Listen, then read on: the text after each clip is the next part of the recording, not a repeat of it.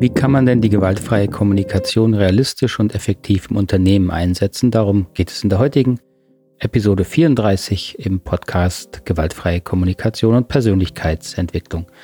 Ich begrüße Sie ganz herzlich, freue mich, dass Sie wieder eingeschaltet haben. Mein Name ist Markus Fischer. Ähm, ich, wer mich noch nicht kennt, ich bin seit 20 Jahren selbstständig und freiberuflich und hauptsächlich mit dem Thema gewaltfreie Kommunikation in allen Formen beschäftigt und mittlerweile wahrscheinlich auch in allen Branchen mal gewesen. Und ich habe, denke ich, einen ganz guten Überblick, was mit der gewaltfreien Kommunikation funktioniert. Äh, habe auch mittlerweile viel Einblick, was nicht funktioniert. Und das möchte ich Ihnen heute mal anhand einiger Beispiele und auch Praxisbeispiele zeigen, da wir seit jetzt gut drei Jahren ein mittelständisches Unternehmen intensiv darin begleiten, die die Idee der gewaltfreien Kommunikation durchgehend einsetzen wollen und auch in allen Führungsebenen schon soweit installiert haben, denke ich, kann das eine ganz spannende Sache werden. Erstmal noch in eigener Sache kurz. Ähm, dieser Podcast ist ja ein Teil eines quasi auch eines Online-Kurses, wenn Sie das interessiert. Ich stell, ähm, packe ich Ihnen mal den Link in die Show Notes, in dem das ist der größte deutschsprachige Online-Kurs, kann ich stolz behaupten und auch sagen. Ähm, und das erste Modul mit, ich glaube, zwölf Lektionen ist komplett kostenlos, ist eine Einführung in die gewaltfreie Kommunikation. Können Sie ohne Risiko sich anmelden und nutzen, entstehen auch keine irgendwie versteckten Kosten oder Abo-Fallen. Einfach mal anmelden, ich verlinke Ihnen das unten.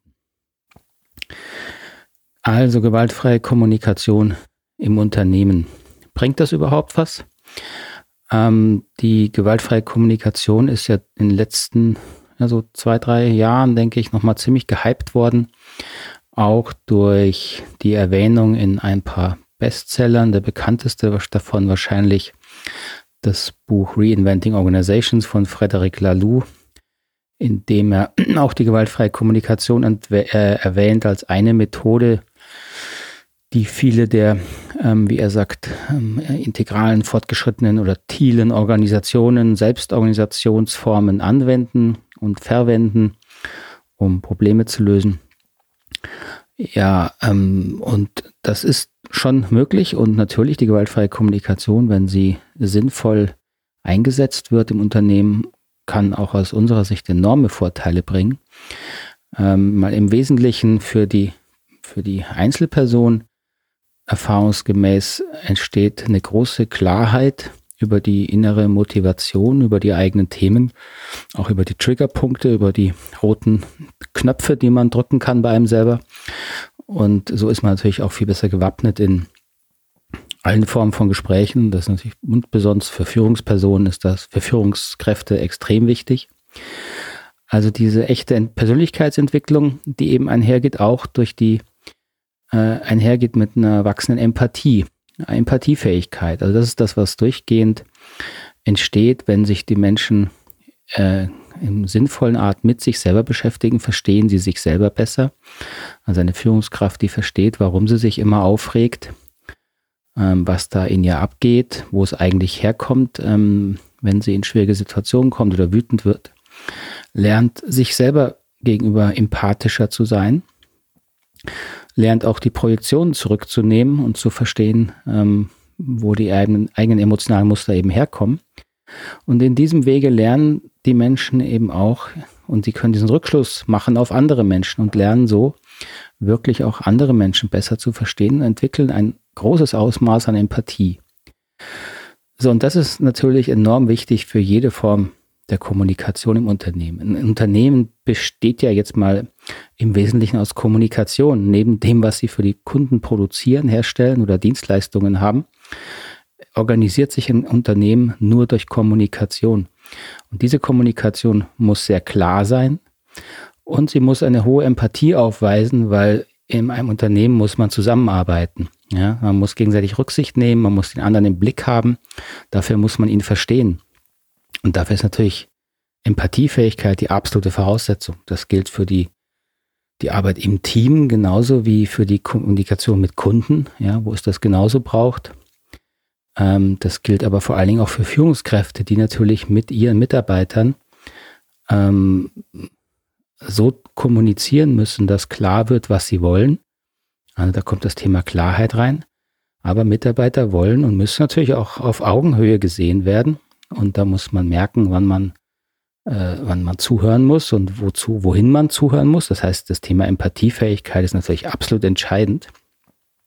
Und wenn es dann mal wirklich zum Konflikt kommt, ähm, braucht es natürlich auch all die Fähigkeiten, die man lernen kann, wenn man sich mit gewaltfreier Kommunikation äh, auseinandersetzt. Also da bin ich von überzeugt, dass gewaltfreie Kommunikation richtig verstanden kann einen, einen riesen Einfluss darauf haben, wie sich ein Unternehmen ähm, weiterentwickelt. Ja, und zwar weiterentwickelt so, dass sie wirklich ähm, alle dabei hält und alle im Blick behält. Ähm, was ich aber leider auch, Entschuldigung, gesehen habe mittlerweile, in vielen Beispielen ist es, wie es eben nicht funktioniert mit der gewaltfreien Kommunikation. Also Sie finden im Internet eine Menge Videos, auch von GFK-Trainern, mit diesen Vorher-Nachher-Beispielen, wo dann irgendwie eine Führungskraft erstmal sauer ist und frustriert und mit einer Kollegin bespricht und dann durch ein Wunder geht sie in ein Seminar und danach spricht sie von ihren Gefühlen, Bedürfnissen und ähm, das Ganze kommt aus meiner Sicht, schauen Sie es selber gerne an, häufig sehr gestellt, sehr unnatürlich, auch sehr langwierig rüber. Und die durchgehende Reaktion auf diese Form von GFK ist eigentlich das, so kann man nicht sprechen, das ist ineffektiv, das wirkt auch nicht echt und ich kann dem nur zustimmen. Ja. Aber es gibt eben diese Form der gewaltfreien Kommunikation, die sich sehr an der rhetorischen Technik festmacht die sehr viele Regeln hat, also wie man jetzt zu reden hat, wann man was zu wiederholen hat, äh, welche Gefühle und Bedürfnisse man jetzt sagen darf und so weiter und so weiter. Und das ist wirklich eine, wirklich eine komplett andere Ansicht, wie man gewaltfreie Kommunikation verstehen kann. Das wird es als, als Methodik eingesetzt, wo man bestimmte Begriffe lernen muss, verwenden muss. Ähm, und dann entsteht diese künstliche Vier-Schritte-Sprache, die Sie sehr, sehr häufig erleben. Oder es entsteht dann so eine, ich nenne es mal Wertschätzungsrhetorik. Also es gibt ja sogar, ähm, habe ich schon gesehen, Trainings, die nennen sich sogar Wertschätzungstrainings. Das heißt, da wird den Leuten beigebracht, dass sie einfach Wertschätzung ausdrücken. Und bei all diesen Dingen bin ich immer sehr, sehr skeptisch. Kommunikation zwischen Menschen ist was sehr ähm, Dynamisches, was sehr Spontanes, auch was sehr Unbewusstes, weil sie eben gefühlsgesteuert ist. Und das muss hier aus meiner Sicht auch bleiben. Und jede Technik, die versucht, den Menschen da irgendwo hinzubiegen, kann aus meiner Sicht dauerhaft überhaupt nicht funktionieren, ähm, weil wir Menschen so einfach nicht ticken. Ja. Wir sind halt gefühlsgesteuerte Wesen. Und wenn man gewaltfreie Kommunikation als eher als Selbstreflexion versteht und als Persönlichkeitsentwicklung, dann kann man natürlich schon lernen, seinen eigenen Gefühlshaushalt zu verändern. Aber das ist eine mittelfristige, langfristige Lernerfahrung, die notwendig ist, natürlich, ja, ähm, die aber dann auch eine natürliche Sprache entwickelt und nicht diese künstliche rhetorische GFK-Zensur. Also das funktioniert aus meiner Sicht im Bereich von Unternehmensentwicklung und Führungskräfteentwicklung überhaupt nicht. Ähm, und da warnen wir mittlerweile auch davor, das so anzuwenden so was es braucht, wenn man die gewaltfreie Kommunikation sinnvoll im Unternehmen einführen möchte, ist Klarheit, ähm, dass der Mensch durch verschiedene Entwicklungsstufen geht. Und jetzt sage ich mal sehr, sehr grob, nur zum Verständnis können Sie sehr vereinfacht drei Stufen mal unterscheiden. Wir alle ähm, kommen relativ egozentrisch auf die Welt, also sehr egozentrisch. Ja, als kleines Baby, kleines Kind kennen wir nur unsere Welt und ist auch gut so. Dann entwickeln wir ein gruppenzentrisches Bewusstsein. Das heißt, die Gruppe wird wichtiger, die Familie wird wichtiger. Und wenn wir erwachsen sind, landen wir hoffentlich auf einer, sage ich mal, sehr weltzentrischen, menschenzentrischen Ebene, wo wir lernen, dass eben alle Menschen gleich wertvoll sind, gleich wichtig sind. Und das ist natürlich die Ebene, wo wir auch mit der gewaltfreien Kommunikation hinwollen. Aber das zeigt schon, dass es eben ein Entwicklungsweg ist. Und diesen Entwicklungsweg kann man sehr gut mit gewaltfreier Kommunikation, mit der Methodik begleiten und unterstützen. Tatsächlich ist es so, dass ich immer noch nach 20 Jahren keine bessere verbale Methode, also eine Methode, die mit Sprache arbeitet, gefunden habe, um Menschen in diesem Entwicklungsweg zu unterstützen. Also dem Entwicklungsweg von einer egozentrischen Haltung zu einer eher gruppenzentrischen Haltung hin zu einer äh, menschenzentrischen oder weltzentrischen Haltung. Und diese menschenzentrische Haltung brauchen natürlich Führungskräfte. Führungskräfte müssen in der Lage sein, mit unterschiedlichsten Menschen wertschätzend, konstruktiv umgehen zu können. Das heißt, sie müssen sich sehr schnell eindenken können, hineinfühlen können in die anderen Personen, ohne sich dabei aufzugeben, ja, ohne die eigene Rolle und die eigene Klarheit aufzugeben, ähm, weil sonst können sie nicht mehr sinnvoll führen.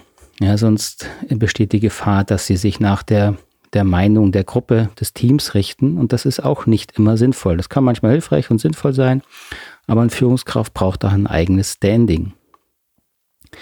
So, diese Persönlichkeitsentwicklung ist es also, auf die man Wert legen muss, aus unserer Sicht, wenn man gewaltfreie Kommunikation im Unternehmen einführen will. Und natürlich, wie immer in hierarchischen Strukturen, ist es absolut notwendig, dass die oberste Hierarchieebene dieses Thema versteht, ernst nimmt und selber persönlich praktiziert.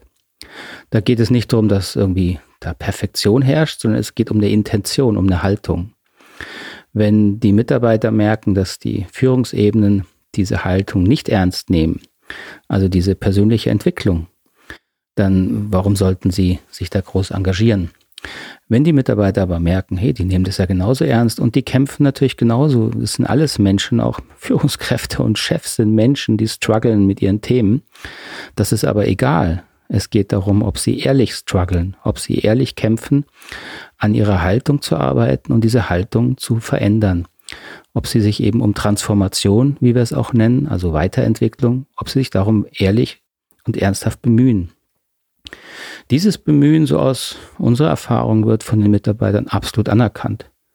Und dann entsteht auch ein Respekt und auf der Ebene entsteht dann auch eine ehrliche Augenhöhe.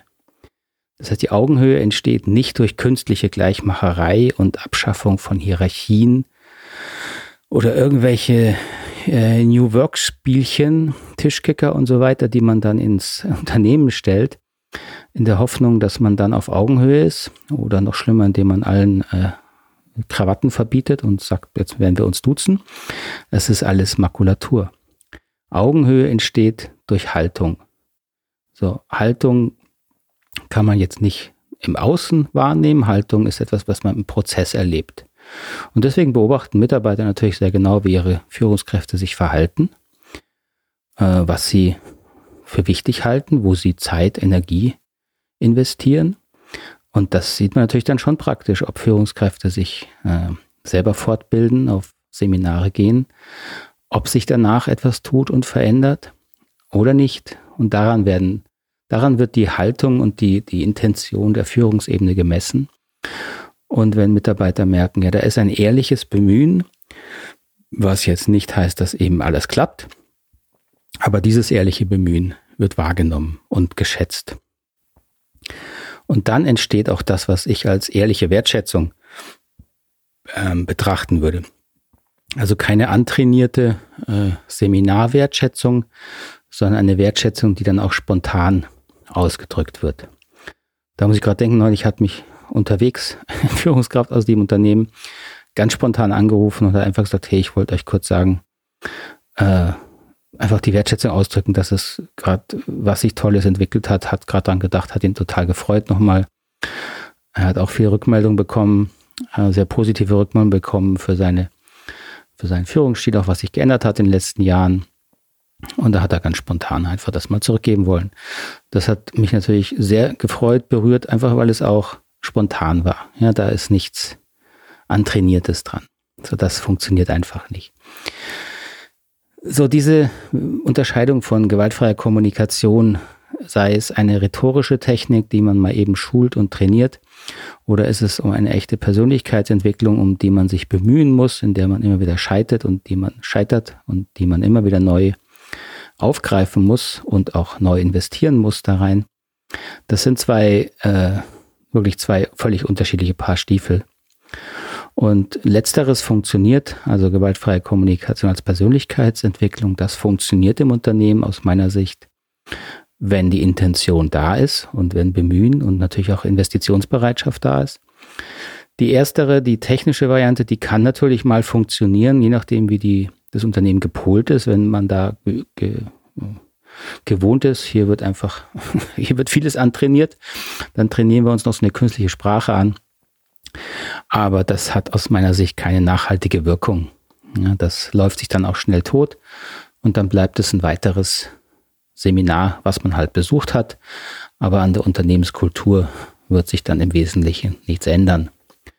Und das hört man ja leider auch immer wieder von Seminaren und das finde ich sehr, sehr bedauerlich, äh, weil es natürlich die gesamte, ähm, es macht ein Vertrauen kaputt, dass man durch Seminare, durch Trainings, Beratung wirklich hilfreich etwas verändern kann. Und da müssen auch schon wir Trainer und Berater uns kritisch auf die Finger gucken, äh, wo wir ehrlich sagen, was ist möglich im Unternehmen und was braucht es dafür auch. Äh, und anstatt irgendwelche schnellen, oberflächlichen Lösungen zu verkaufen, die man eben hauptsächlich nur das kann, eben schnell und gut verkaufen. Also das war mal ein grober Überblick über äh, unser Voran, unsere Vorgehensweise, wenn es ums Thema gewaltfreie Kommunikation im Unternehmen geht.